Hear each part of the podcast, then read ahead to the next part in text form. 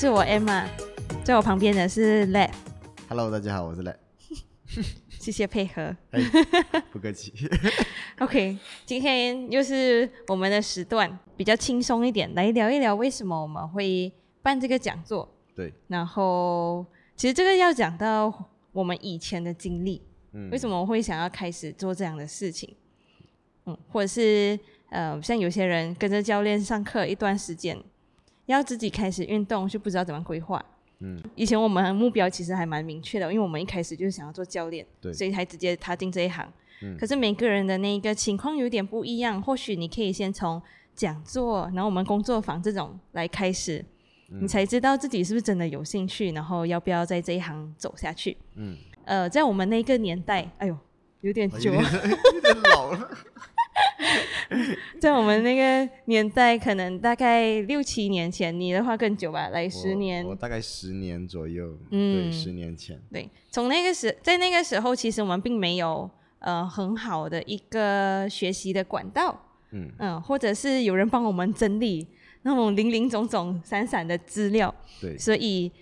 我们那时候只是跟着教练，像我自己个人的话，我就是跟着健身房里面的教练去练，嗯。呃，练了之后，哦，原来是这样子，这样子，就是听着他们的经验来传授给我们，嗯。然后我们就借由这一份很宝贵的经验，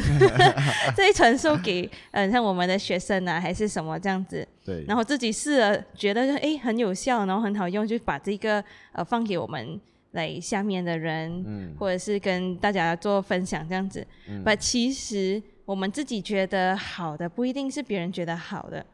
嗯、所以会有一个呃瓶颈。你的方法，别人一开始试了之后可能有效，可是一段时间之后又呃看不到那个进步，没有那个效果了。对，就这就是我们以前会遇到的事情。嗯所以那时候我们就会想要开始去找课程来上，嗯、可是选择并不多。对啊，我们。我觉得我们本地的人大概都知道，我们这里只有呃两大机构，对，一个机构是呃某某公司，然后还有另外一个机构就是我们现在有在合作的一个公司，对，所以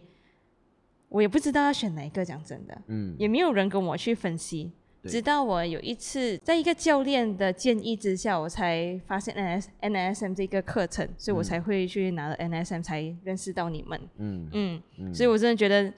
这个选择太少了。对，然后确实或者是除了这两个机构以外，我们并没有其他的管道去学习了嘛？到底？嗯嗯，然后我又发现我旁边这位，这位嗯、这叫什么仁？兄，这位仁兄，我要怎么形容你？你这个呃研究怪，呃，对我旁边这研究怪又呃研究了很多东西，然后其实他也有他自己的一套，我觉得很受用于大众的这个理念还有模式。嗯所以不跟大家分享，我真的觉得有点可惜啊。毕竟，呃，我们都接触了那么多，嗯嗯，然后像是我们不同的教练也有给予一些不同的呃经验，还有训练而出来的这一套工作坊，我真的觉得应该要跟大家做分享。对，没错。我觉得你应该幸运一点、欸，对我我我 你比我更幸运。我会幸运一点没有错。如果是说，好像我的我我从以前健身房开始出来，呃，做工，因为我的第一份工作其实就是在健身房做，一直就做到现在，在同个领域上面，嗯，所以我属于比较幸运的那一群。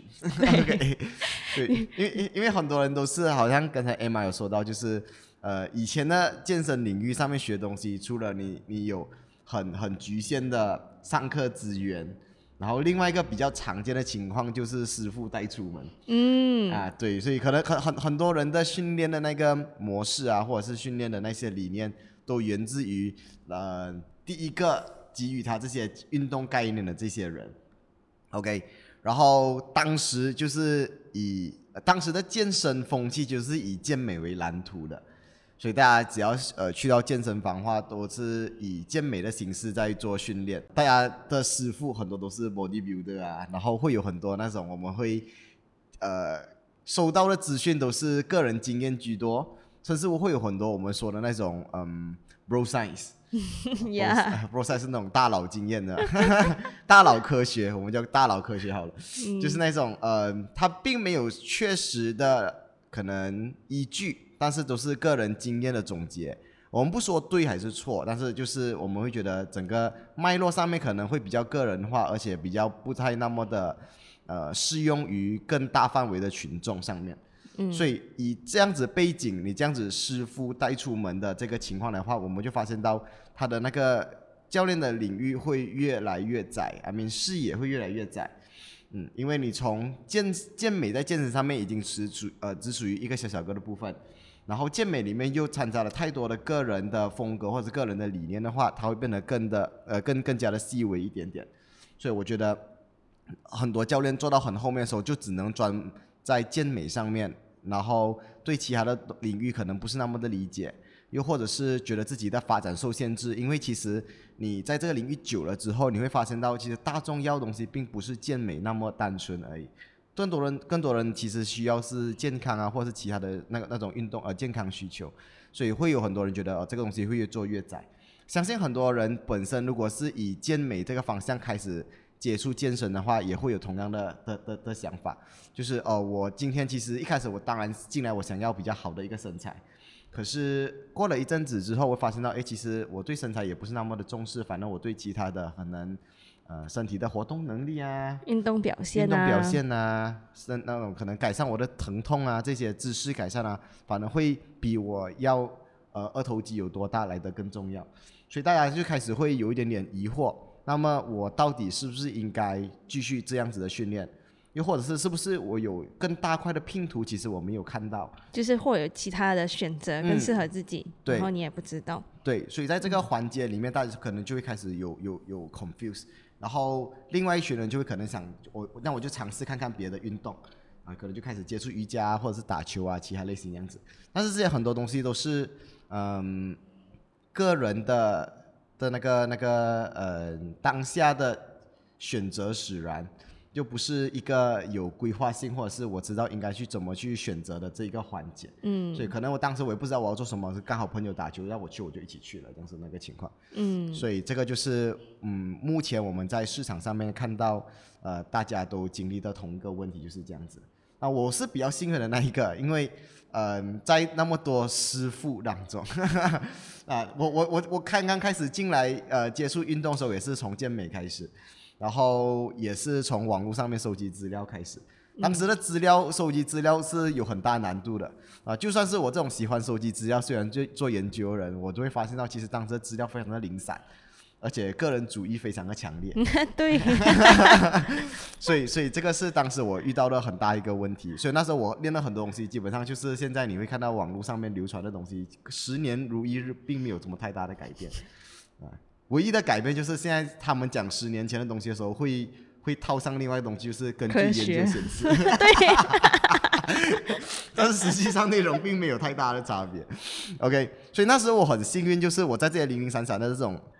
呃讯息里面啊，我遇到我的我在健身房做工的时候遇到我的算是我的启蒙老师吧。嗯嗯，他他虽然本身也是健美选手出身啊，但是他的的那个理念相对在当时来说就是非常的科学科学。化，对。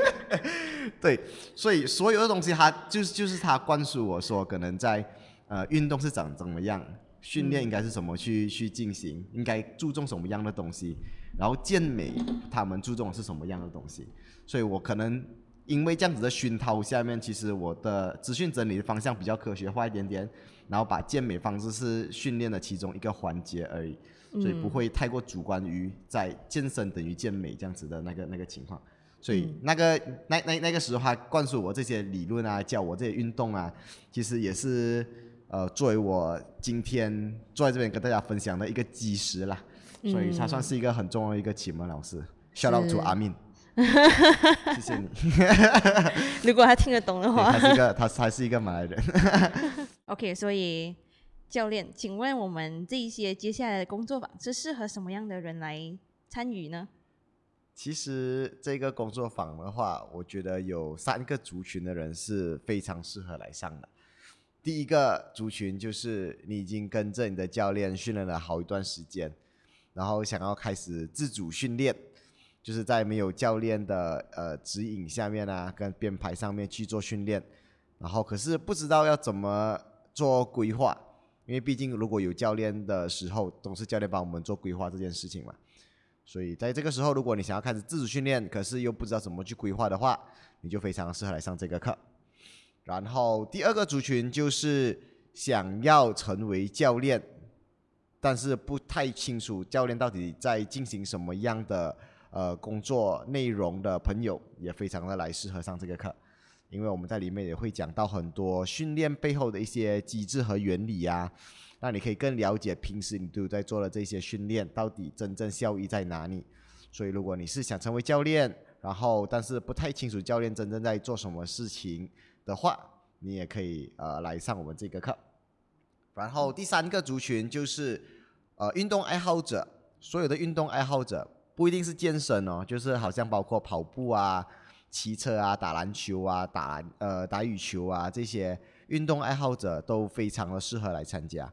因为我们的内容除了在这些大家所所谓的健身的知识上面，更多的是我们有什么方法可以让身体持续的去进步，然后让这些身体的进步呃效益迁移到你本身有在进行的运动上面，就好像 OK，我可能打篮球打了好一段时间。可是我想要再进步，或者是我想做多一些东西，让我的那个伤害可以预防。呃，我应该做什么样的训练？OK，这一个讲座也会提供你一个比较完整的一个概念，啊，让你可以去把整个训练的那个板块拼凑起来，啊，让你可以知道我应该打篮球以外应该做什么样东西，可以同时的帮助我的篮球打得更好，然后预防受伤，然后可以让我更长久，可以享受。这个运动更长的一个时间，所以就是这三个族群都是我们非常建议来上课的。嗯，像那种完全没有运动的小白，嗯，会听不懂吗？呃，并不会听不懂，只是有可能他会没有办法直接的去呃关联起呃连连呃关联起来，就是说你听到的东西跟实际上面的感受是怎么样，可能就没有办法那么。明确的感受起来，但是不妨碍你学习哦。甚至你可以在这一些过程里面，你知道了这些背后的原理之后，你开始进行训练的时候，你会少走很多的弯路，因为你已经避开了很多这种 try and error 这种尝试错误的这个过程。你可以直接的用呃比较适合自己的方式来开始训练。嗯，所以就算你完全没运动，我觉得它也不不不不阻止你去做学习，甚至可以让你在开始运动的时候。可以得到更好，嗯，然后如果是刚刚开始运动小白的话，这个就更好了，因为你刚开始后，这时候属于你需要更多的资讯输入的一个一个状态，所以任何对你身体有帮助的东西，你都可以在这个时候呃发挥的更大的效益出来，嗯，所以这个就是我觉得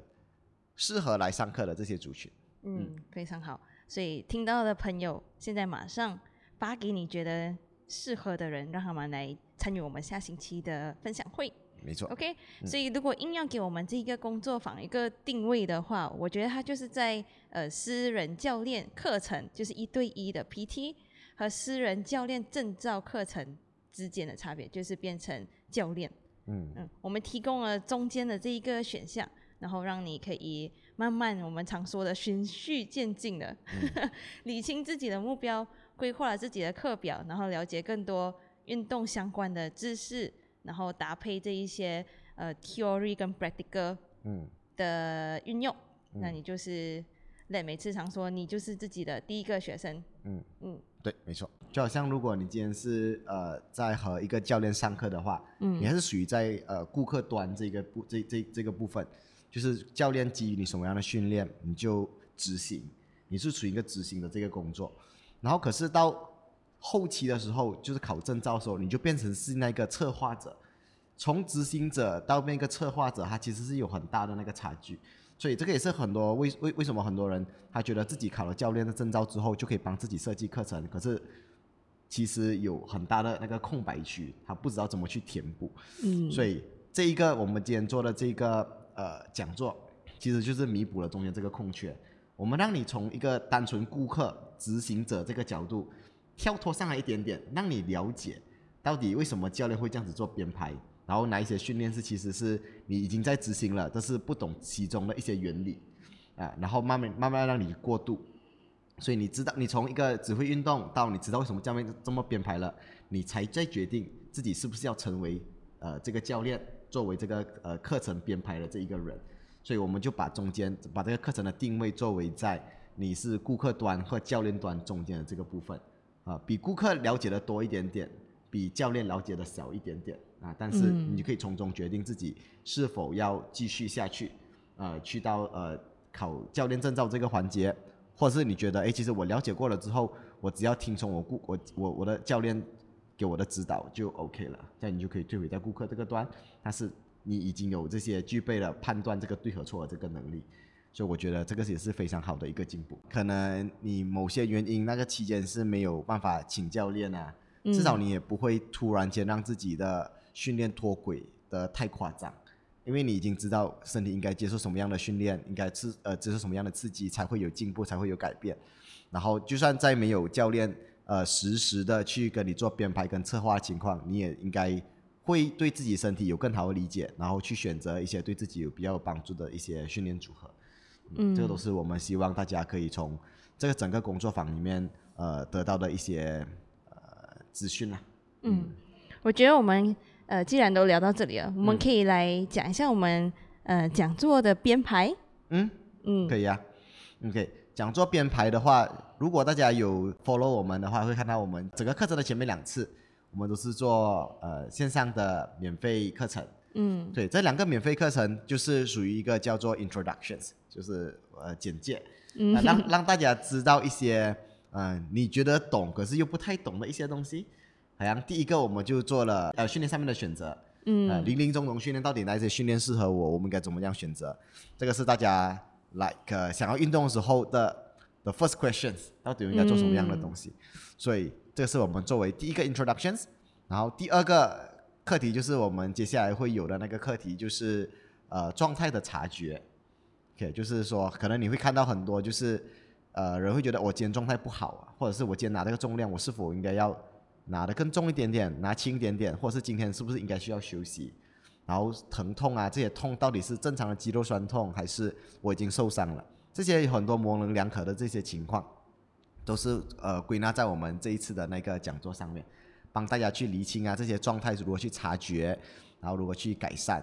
所以这些东西都是我们在前面两个 introduction 这个课程上面我们会会做的东西。免费的讲座就是我们已经理清了自己要的是什么。然后还有怎么去理解自己的身体，你知道自己到底那个痛对不对？了之后，我们就会有收费的工作坊。对，嗯，这三个呢，就是我们训练主要的三大三大项。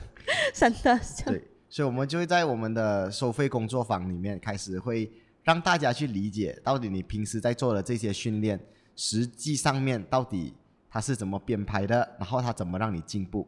OK。第一个工作坊，我们就会做的就是阻力训练，所以大家都有做过阻力训练嘛？就是好像负重的训练都属于阻力训练，嗯，好像深蹲啊、呃肩推啊这些动作。但是如果你问大家我应该做多少重多少下，大家都会很笼统的告诉你哦，你做一个三组十下就好，嗯。那到底为什么是三组十下？呃，五组五下可以不可以？呃，两下然后我做五组可以不可以？那到底我应该拿重还是拿轻？啊，拿重有没有效？拿轻有没有效？然后为什么重有效，轻也有效？它效益到底是什么？这东西很零零总总各种东西，我们就会在这个主力训练上面和大家做比较详细的讲解，啊，让你对重量训练会有比较好的一个呃认知，嗯，就比较不会出现那种训练了一堆，但是不懂到底我在练什么样的那个那个情况。所以这是主力训练，然后第二个就是我们的心肺训练。心肺训练大家应该很好理解，就是可能练体能啊这些东西，要喘，要喘啊这些东西。喜欢就跑步，对，跑步啊，骑脚踏车，S S 呃 H I I T 啊，嗯，S S T 讲错了，所以 最近被 S C 困扰是是？对，所以所以所以所以这个这这这一种类型的训练，我们就是属于在心肺功能训练上面。那大家都会觉得，OK，我要心肺功能好，我就去跑步，我去骑脚车。但为什么一定要跑步，一定要骑脚车？有没有其他更有效率的方式？然后你需要提升的心肺方向是朝哪一个方向去？长距离耐力啊，还是短时间爆发？它是完全两种不同的训练模组。然后如果单人只要减呃减脂的话，我应该怎么样去执行啊？啊，这个东西我们都会归纳在心肺功能训练里面为大家做讲解。到底什么样的类型的心肺功能训练是比较适合你的？哪一种类型呃可以让你达成你的目标？然后我们应该怎样去做编排？嗯嗯，这个东西我们也是会在心肺功能训练那个部分讲。然后到收费讲座呃工作坊的第三弹，就是我们的呃柔软还有活动度的训练。所以这个也是一个很大的课题，而且是大家都应该都有亲身经历过的一些事情。就是觉得哦，我觉得哦我的背后好紧绷啊，我这里不舒服，那里酸痛，我就去呃伸展去拉伸。然后只要你觉得紧绷，就会有人告诉你你要去伸展，你要去 stretch，你要去上 yoga 这些东西。所以确实，如果你那个是针对到你的问题的话，你去做，它肯定会有很好的一个收益。但是你怎么确定这些肌肉是呃是应该被伸展，还是应该被强化？然后你的疼痛到底是紧绷造成的，还是呃无力造成的？很多时候，如果我们在不清楚的情况，我们贸贸然去做很多呃拉伸，甚至是那种暴力拉伸啊，一定要把那个脚开成一字马才叫做髋关节有到伸展 啊，这样子的那个情况，所以很有可能哈，你会在这个过程里面把你的问题变得更严重啊，尤其是可能你觉得我下背酸痛，一定是我下背太紧绷，我就拉我的下背啊。通常你就会发现到拉完了之后，你比还没拉更严重，而且这个痛会更长期一些啊，因为我们并没有针对问题去解决，嗯，只是我们觉得感受上紧绷的地方就一定要被伸展。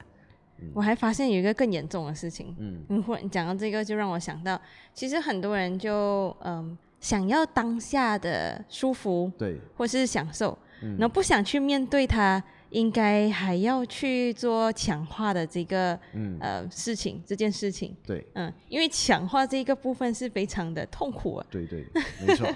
所以这也是我们想要通过这些工作坊让大家知道，其实你越不想面对啊，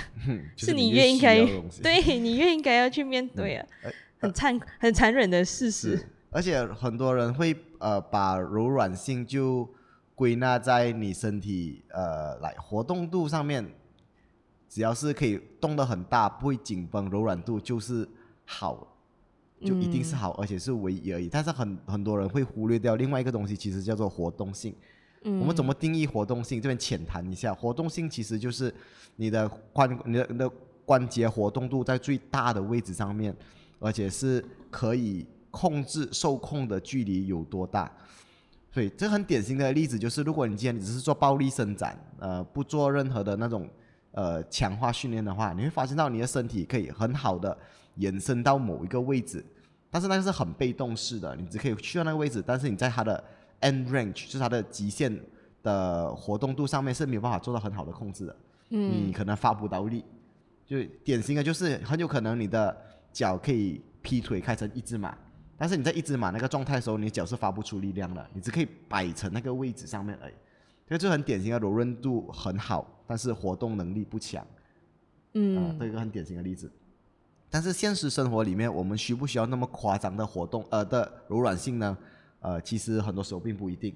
但是你需不需要这些很好的活动性呢？啊，这个东西通常都是需要的，因为我们都是在大范围的时候不受控制，所以我们需要的是那个控制能力，而不是那个呃延展那个程度。嗯所以这个是大家可能在做规划柔软度训练的时候，会觉得自己很差。这么为什么我一直去呃拉不松？呃，很有可能你并不需要拉松。嗯会会会也也会有很多人会会忽略掉这个东西，就是觉得你看我都没有受伤啊，为什么我要做柔软度训练啊？那个很有可能只是你还没有去到呃那个需要你有那么大柔软度的那个位置而已。嗯有可能有一天突然需要的话，你就发现到自己很容易受伤。还有另外一个，就很像我们每次会说心肺，之前我们有提到说，很像跑步，嗯。其实并不是想象中的那么简单，因为你在不对的姿势就会重复了可能十万、呃，一万遍、一万遍，你会在不对的姿势重复一万遍。嗯。可是拉伸也是一样的问题，嗯。就大家觉得自己其实这是很简单去做到的事情，嗯，然后你会想着说，哦，我大腿后侧很紧，我就自己来拉就好了。对对。然后就会开始，嗯，可能脚伸直，然后手往下，手往前摸，去摸到自己的脚趾，嗯。要不然就是站正，然后往下掉，嗯嗯嗯，然后发现自己摸不到，天哪，我我应该不够努力，对对对，我应该不够，努力，然后就把那个背弯的更多，弯的更用力，然后手去碰就是为了要去碰到地上，哦，对。拉到大腿后侧很紧。是，可是其实你们没有想过，在你做拉伸的时候，可能我们需要先启动你的那个髋关节，嗯啊、可能去 tilt 一下你的 hip，嗯，就是去移动一下你的髋，嗯然后把你的骨盆摆到最好、最已经去到那个张力最大的位置，然后你才去做那个伸展，可能才是呃可以帮到你的。嗯对，嗯，并不是贸贸然的就这样下去摸。嗯你知道为什么我会有这个例子吗？我老公那天就在家示范给我看，他说他大腿后侧很紧，他要拉到右侧，可是一直拉不到，拉不好。我就说你怎么拉？你给我，你做给我看。他就马上站起来，然后手就往下掉，然后他的背已经弯成一个圆形了 已经是一个 O 的形状，他的脊椎已经呈现 O 的形状，可是他的骨盆并没有转。OK，我的天哪！你等一下，你等一下，我叫他，你先试看看，先启动你的髋，然后才去做这个动作。对然后就马上就碰到了，对然后就问我，可是这样子的话，我的膝盖没有办法完全伸直嗯啊，那没有关系啊。他讲不是要伸直吗？所以其实，在这些东西会有很多的嗯，一些迷失，其实拉伸也很多迷失。对。我听，我相信瑜伽老师听到可能会觉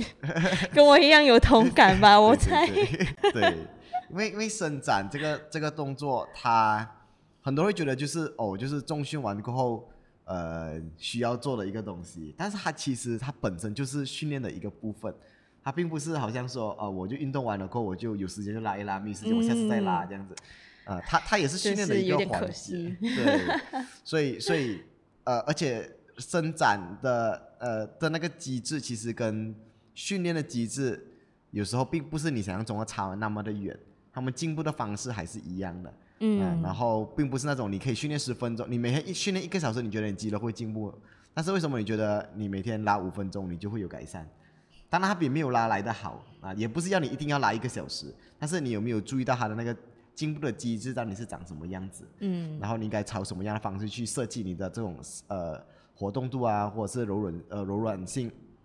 的这些训练规划啊、有可能你在真正去呃听我们讲解了整个脉络之后，你可能会恍然大悟啊，或许你会觉得哇，原来柔软度这样子就 OK 了，或者是你觉得哇，原来柔柔软要做成这样才有效啊，这个东西就是大家对柔软度偏差上面可能会有的收获啦。嗯，不过我要在嗯、可能给大家一个心理准备，或是澄清一下，嗯。我们不不会在里面给你实际的像什么对或错的动作。对，，没错，嗯，不，最主要我们就是要让你理解这个东西是长什么样子，嗯。然后你的目标又是什么？那它有没有符合你的目标，或者是嗯。嗯、比如说你也想要解决你的疼痛，嗯。这样这个方式有没有办法去解决你的疼痛？嗯嗯，我们只是想要让大家去理清这些东西，这是我们工作坊会做到的东西，对。并不是说给你实际的一些动作指导。对对，这个并嗯不是一个动作指导的一个环节，但是我们让你知道进步的机制啊，训练的机制啊，然后呃，让你更好的去理清这些训练上面的脉络啊、来去调整你的目前在做的训练啊，或者选择一些比较适合你的一些训练方式。嗯，所以嗯，之前错过了我们那个找寻自己目标 或者是什么运动适合你的那一个第一个免费的工作坊的话，那你千万不要错过我们第二次，对是在来临的十六号，下星期天，好快哦！也也也要也要看我们这一期的 podcast 是几时 哎，不要这样子，我明天天就上了，请请相信我的效率哦。好，可以。对，这个就是呃，在工作坊上面我会做的东西。当然，我们开嗯开始了前面两个免费的讲座，然后后期在三个工作坊之后，还是会有一系列衍生的讨论，并不是停在这里而已。嗯包括我们之后也会有一些像是呃，怎么去